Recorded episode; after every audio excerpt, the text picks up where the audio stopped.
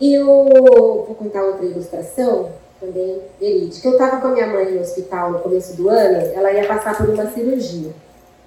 E ela, a gente, eu fui com ela para de tarde para o hospital e a cirurgia ia ser no início da noite. E